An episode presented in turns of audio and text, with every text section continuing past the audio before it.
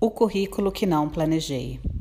Não faço isto por vaidade ou soberba, mas porque considero que essa é a trajetória necessária ao processo das pesquisas nos, dos, com os cotidianos.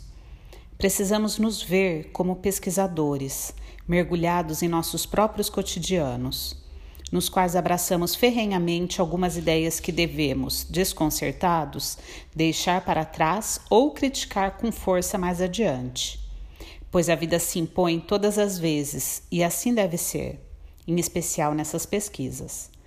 Todo esse processo nos mostra em permanente movimento e nos indica que somos e pensamos diferente daquilo que pensávamos pensar algum tempo antes. Nilda Alves. Meu nome é Ana Lúcia Piccoli, sou tutora do Pesco desde o início do programa, sou professora de Ciências da Rede, sou mãe de Carolina, de 15 anos, e do Guilherme, de 11.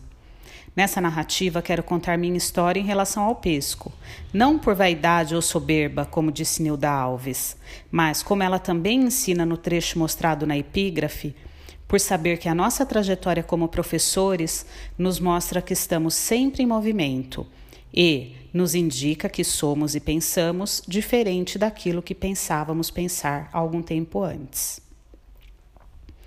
Participo da parceria com a Embrapa desde seu início, em 2009, quando eu ainda era professora na MF Presidente Floriano Peixoto e a pesquisadora da Embrapa, Cristina Criscolo, convidou a mim e alguns colegas da escola a participar de um convênio para a elaboração de um atlas escolar da região metropolitana de Campinas. Até então, eu só havia trabalhado em duas escolas da rede, não conhecia professores de outras escolas, vivia no mundinho da minha escola.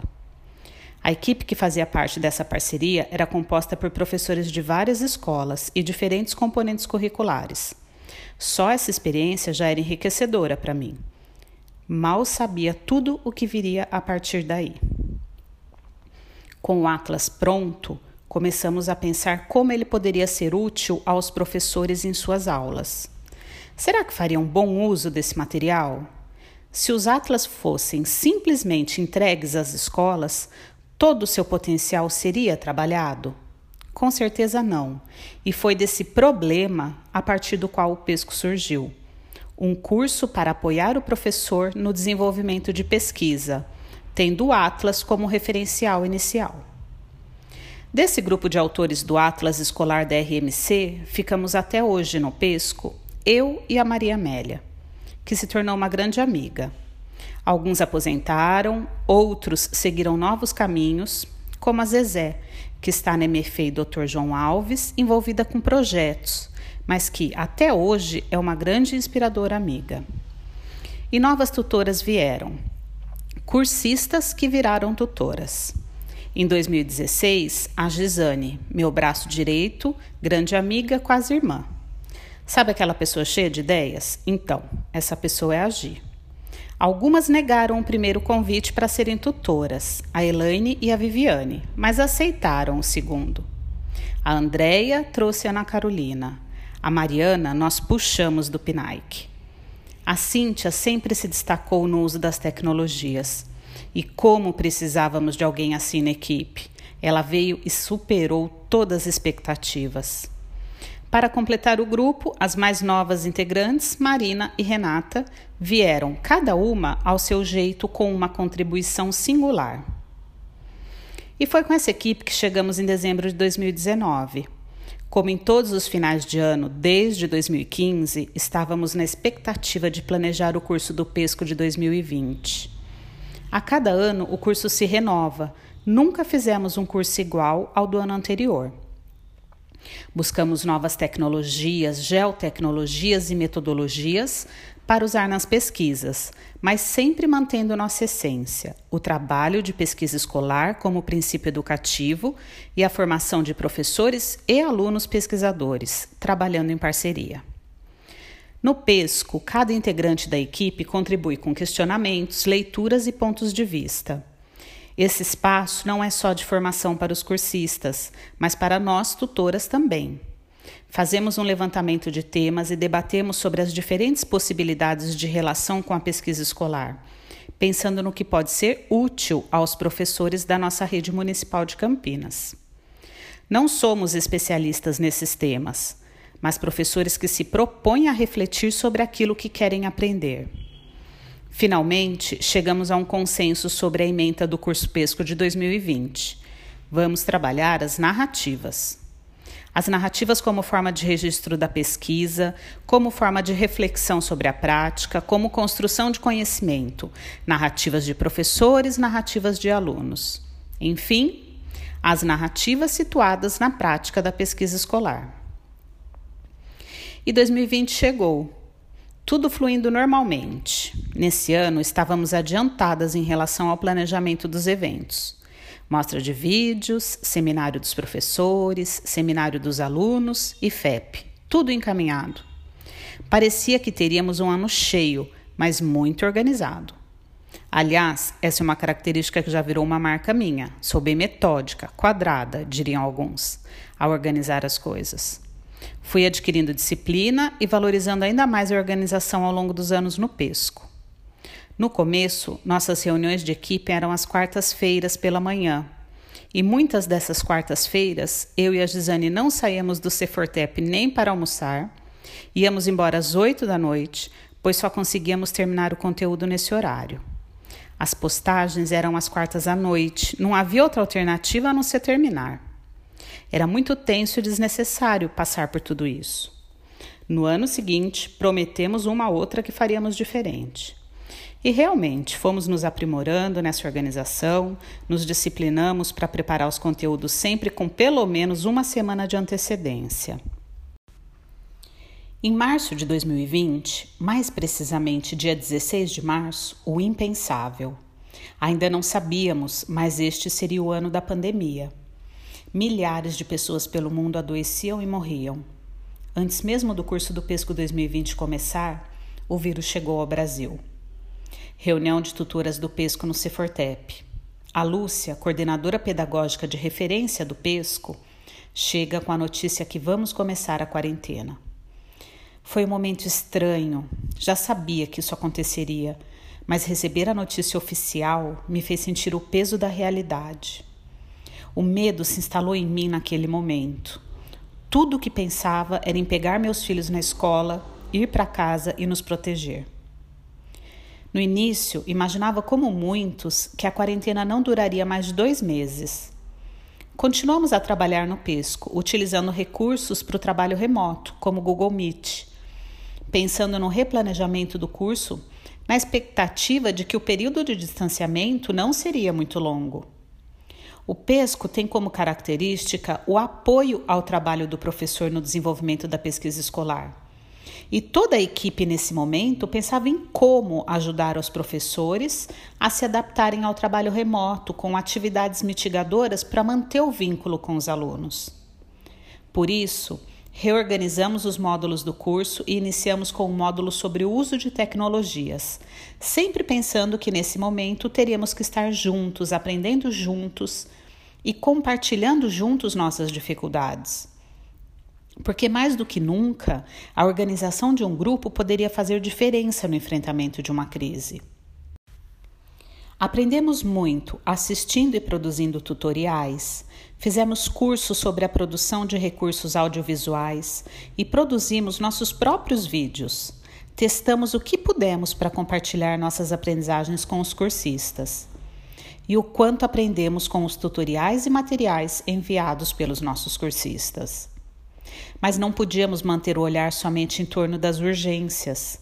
Então voltamos às geotecnologias. Tínhamos que manter o foco na proposta do curso, a orientação de pesquisas escolares espacialmente situadas. No entanto, o cenário ficava cada vez mais indefinido e complexo. Foi publicado o decreto que cortava o pagamento de HPs para cursistas e depois para os formadores. Tenho que dizer que nesse momento pensamos em interromper o curso.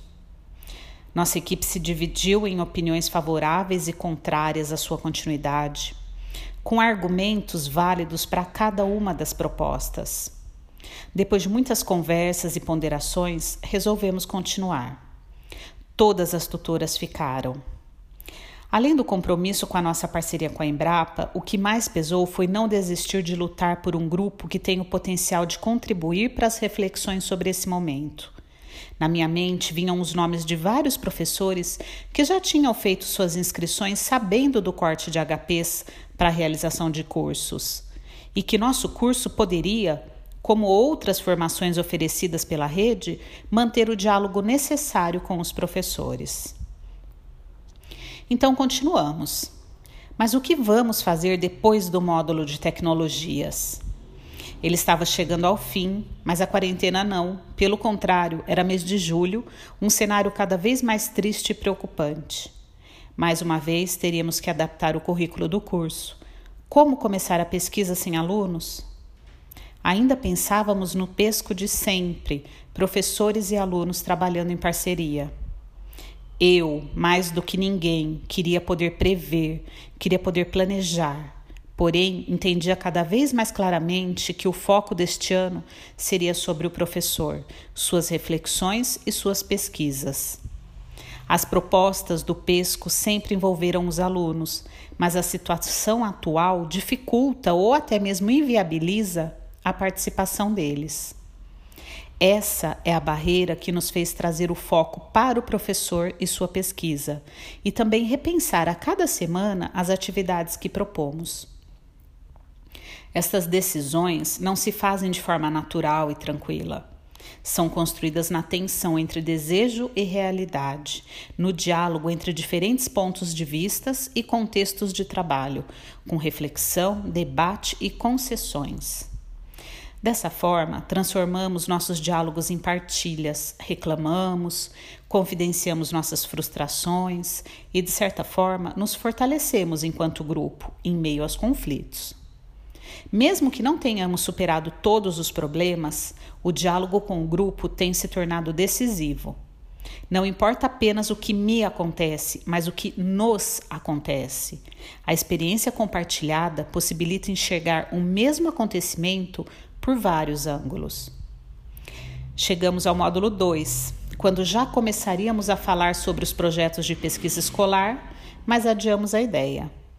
Com o foco no professor e naquilo que vivenciamos ao compartilhar nossas histórias oralmente no grupo, pensamos em estruturar o módulo das nossas narrativas e de alguns aspectos teóricos que emergem delas, como a formação do professor, sua relação com a pesquisa, sua experiência com o momento atual.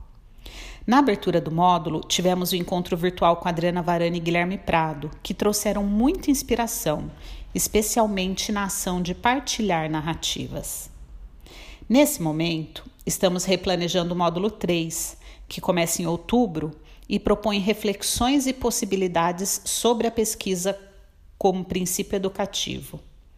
Em 2020, nem todos os professores terão condições de manter um diálogo efetivo com os alunos para fazer suas pesquisas.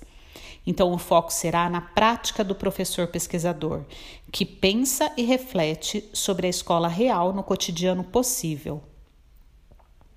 Nessa longa caminhada de aprendizagem no pesco e na minha vida de professor em geral, passei por muitos momentos difíceis.